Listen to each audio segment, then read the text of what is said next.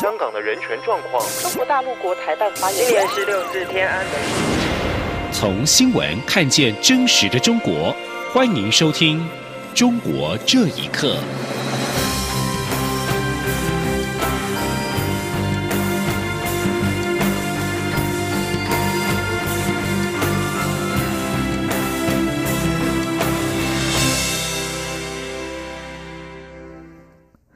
各位好，欢迎收听《中国这一刻》。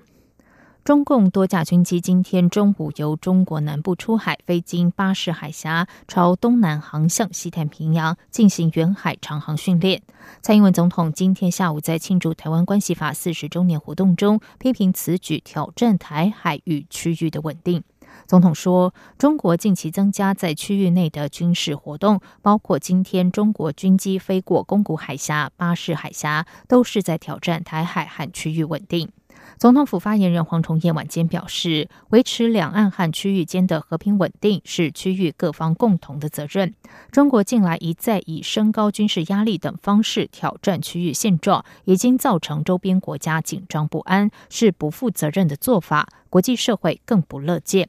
国防部指出，中共借由军事行动及舆论战，遂行其文攻武吓，企图改变台海现状之事实。此举无助于台海和平，更影响区域稳定和安全。国防部强调，中共军机活动全程，国军都依规定运用联合勤监侦，并派遣机舰严密监侦掌握和应处，确保我国空域和海疆安全，欲请国人安心。针对中国大陆武统学者李毅遭勒令出境一事，陆委会副主委邱垂正今天表示，根据两公约施行法，任何鼓吹战争的行为都应该受法律禁止。武统论显然是在主张推动战争，境外或国外外国籍人士主张这样的声音，都会被政府列为不受欢迎人士。情理法都应该如此，政府不作为才是失职。记者刘品希报道。中国大陆武统论学者李毅以观光名义受邀来台演讲，遭移民署勒令出境。李毅随后自曝，曾在二零一七年拜访时任民进党中国事务部副主任的林从胜，并帮民进党传话给国台办。陆委会副主委邱垂正十五号出席内政委员会会前被问及此事，邱垂正表示，这应该由民进党对外说明。陆委会在事后有听学者转述这些事情，但并不清楚细节。由于李毅在其他地方强调无统论，因此陆委会当时就曾经主张，如果李毅要来台专案交流，会严格把关入境。邱垂正说：“大家最近很关切中国大陆武统人士来台的事情。两公约施行法第六十条明确规定，任何鼓吹战争的行为应该受到法律禁止。武统论显然是在主张推动战争，因此境外或外国籍人士主张这样的声音，都会被政府列为不受欢迎人士。政府不作为才是失职。”他说：“武统论显然就是在。”主张推动战争，然后残害两岸人民的性命。那么政府对于啊境外人士或是外国籍人士来主张这样的一种声音，那未来啊我们政府都会列为不受欢迎的人士。那么以确保国家安全跟人民福祉，那这是啊情理法都应该如此的。政府不作为才是失职。此外，媒体询问高雄市长韩国瑜在访美行程中再次提及日前出访港澳时一再被扣上卖台的红帽子。对此，邱垂正说：“中央跟地方政府要一条心，共同努力，一起拼经济、顾主权。”央广记者刘聘熙在台北的采访报道。今年是六四事件三十周年，而十五号是已故中共前总书记胡耀邦逝世三十周年。胡耀邦的亲属陆续抵达江西共青城准备祭奠，遭中国警方的严密监控。此外，在纽约的一个民运组织十四号召开了纪念胡耀邦和八九民运三十周年研讨会。与会的学者严家琪表示，当局要公布真相、问责和赔偿，中国才有正义，否则中国仍然是个没有法治的国家。请听以下的报道：一九八九年四月十五号。被视为中共党内开明派的前总书记胡耀邦突然去世，北京各大学的学生对他进行悼念，其后演变成为八九民主运动，并且发生了六四事件。过去三十年以来，胡耀邦的名单一直都是中共当局戒备的日子，今年更是如此。总部在香港的中国人权民运资讯中心报道指出，胡耀邦之子胡德华跟中共前总书记赵紫阳的旧部杜导正，以及自由派政论杂志《炎黄春秋》的多位前成员，十二号在北京的胡耀邦故居举行私人追思会。其他胡家的多名亲属也低调抵达共青城，准备前往胡耀邦墓地进行拜祭。有数十名公安员警严密监视，并且驻守在酒店之外。在纽约的一个民运组织十四号召开纪念胡耀邦以及八九民运三十周年研讨会。曾任中国社科院政治学所所长的严家琪，在六四镇压之后流亡海外。他在会后接受美国之音采访时表示。三十年来，天安门母亲群体向中国当局不断呼吁要真相、问责以及赔偿，但是当局却一直置若罔闻。严家琪说：“呃，中国三十年，这个可以说没有正义，就是把那个大屠杀说成是学生的暴乱、市民的暴乱，就这个案在中国大地上要翻过来，翻过来中国才有正义，没有正义，这个国家就没有法治。”就是可以说是处于黑暗中间。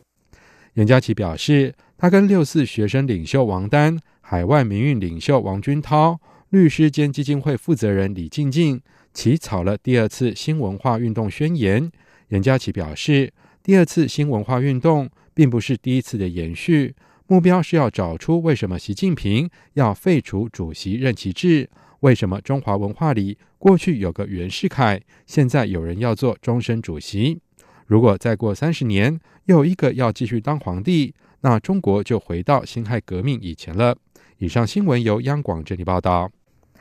自由是再普通不过的词句，不过中国教育出版社近日出版的新编学生字典中，有关生字字的介绍只有自尊、自卫等词汇，却没有自由一词。有学生家长表示，现在人们看到自由就害怕，觉得是反党、反国、反人民，但却又无可奈何，因为现在中国的环境就是这样。网民认为，现在的专制比过去更严厉，中国人要准备好进入一个更不自由的时代。请听以下的报道：有新浪微博等社群媒体的网民表示，中国人民教育出版社的新编学生字典当中，学生如果查找关于自己的字的意思，会看到字典中有自卫、自豪、自谦、自尊、自得其乐、自欺欺人、自取灭亡，却没有自由。贵州大学前经济学教授杨绍正接受自由亚洲电台访问时表示，出现上述情况只有两种解释：一个是“自由”一词被字典编辑人员疏忽。他说：“第二种可能性呢，这可能不是遗漏的，就是官方刻意的要求不要把‘自由’进入那个字典进行解释。嗯，我觉得在一个正常的社会的话，第一种可能性是比较大的；但是如果是在一个不正常的社会啊，第二种。”可能性应该比较大，就是他们害怕自由，害怕人民，害怕学生知道那个自由的意思。据媒体报道，该出版社在二零零四年版、二零一零年出版的新华字典还能查到“自由”一词，但在二零一三年版中就已经找不到了。北京学生家长郭丽受访时表示，学生字典没有“自由”词汇很正常。因为中国的制度和环境，让大多数人一看到自由就害怕。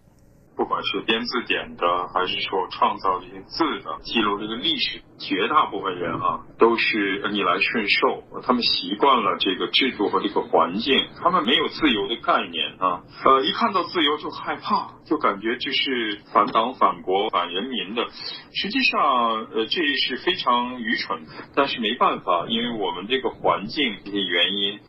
也有网民批评政府对学生采取洗脑式教育，让民众从小就不了解自由的真正内涵。网民西域武僧表示，专制和自由向来是敌对的，现在的专制又比过去的更严厉一些。他认为中国人要准备好进入一个更不自由的时代。央广新闻整理报道。美国等多个国家和地区的科学家日前发布的首张黑洞照片，却被中国商业图片平台视觉中国列为版权收费。就连中国国旗和国徽的图片也有明码标价。专门处理版权相关诉讼的律师左胜高表示，黑洞照片的原著版权人是在境外的，这种行为是侵犯了著作权。请听以下的报道：科学界日前发表世界第一张黑洞照片。但是有网民发现，商业图片平台视觉中国在照片发表的隔天，就在照片加上网站标签，想下载得要付钱。网站里的中国国旗、国徽图片也有明码标价。从共青团微博的截图可见，中国国旗与国徽的图样收费从人民币一百五十元到五百元不等。专门处理版权相关诉讼的京师律师事务所律师。左胜高接受自由亚洲电台访问时表示，代理人未经授权销售黑洞照片是违法行为。他说，原著作权人应该是这个是在境外的。就正常讲的话，著作权他有很多权利，但是呢，署名权一定是人家著作权人的。就是欧洲那个天文台，从那个官方网站，包括我们也登录看过，上面他说的是你在使用的时候呢，它是共享的，他没有要求去收费。但是呢，世界中国。他说他要收费，就我们认为他可能超犯那个授权范围。左胜高并表示，法律有明确规定，国旗法和国徽法有明文规定，国旗和国徽不能用作商业用途。视觉中国明显违反法律规定。上海网民王先生认为，这场风波是中国侵犯智慧财产权现况的真实写照。王先生说：“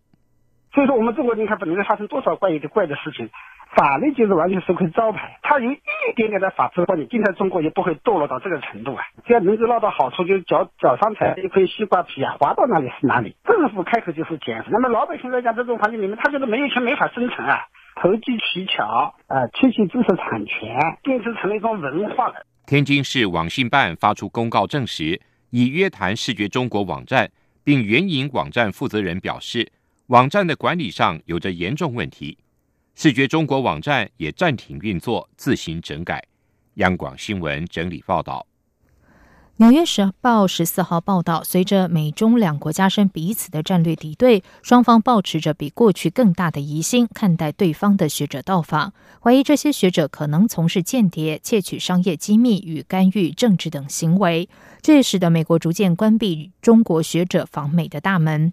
纽时报道，在美中关系正常化的过去四十年来，华府通常会欢迎中国学者和研究人员到美国从事研究和访问活动。不论是共和党或民主党政府，都是在假设中国学者接触美国价值、符合美国国家利益的前提下，允许中国学者访问美国。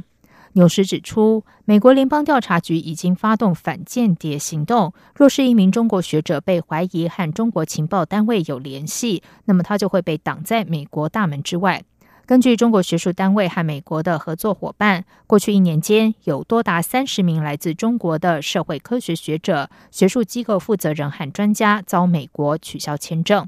纽时报道，在联邦调查局局长瑞伊去年于参议院听证会上提出警告之后，联邦调查局就对中国展开了反间谍行动。外媒报道，中国的脸部辨识监控系统的范围扩大，监控操作更精密，甚至可以辨识特定族群。维吾尔族人就疑似成为锁定目标，被加强监控。纽约时报十四号引述知情者表示，中国已经把广泛用于新疆地区的脸部辨识技术扩大到全中国其他地区，部分拿来监督维吾尔人的动向。报道引述专家指出，这是运用人工智慧和脸部辨识技术进行种族辨别的首个已知案例。这种技术针对的是特殊的敏感人群。黄河沿岸三门峡市的执法部门今年使用这个技术，一个月就进行了五十万次检查。中国十六个省有将近二十四个警察局于二零一八年开始使用脸部辨识技术。新一代创新产业也应运而生，迎合政府需求。报道说，他们利用人工智慧等科技，依据人的肤色等表面特征，自动划分人群。以上，中国这一刻，谢谢收听。这里是中央广播电台台湾之音。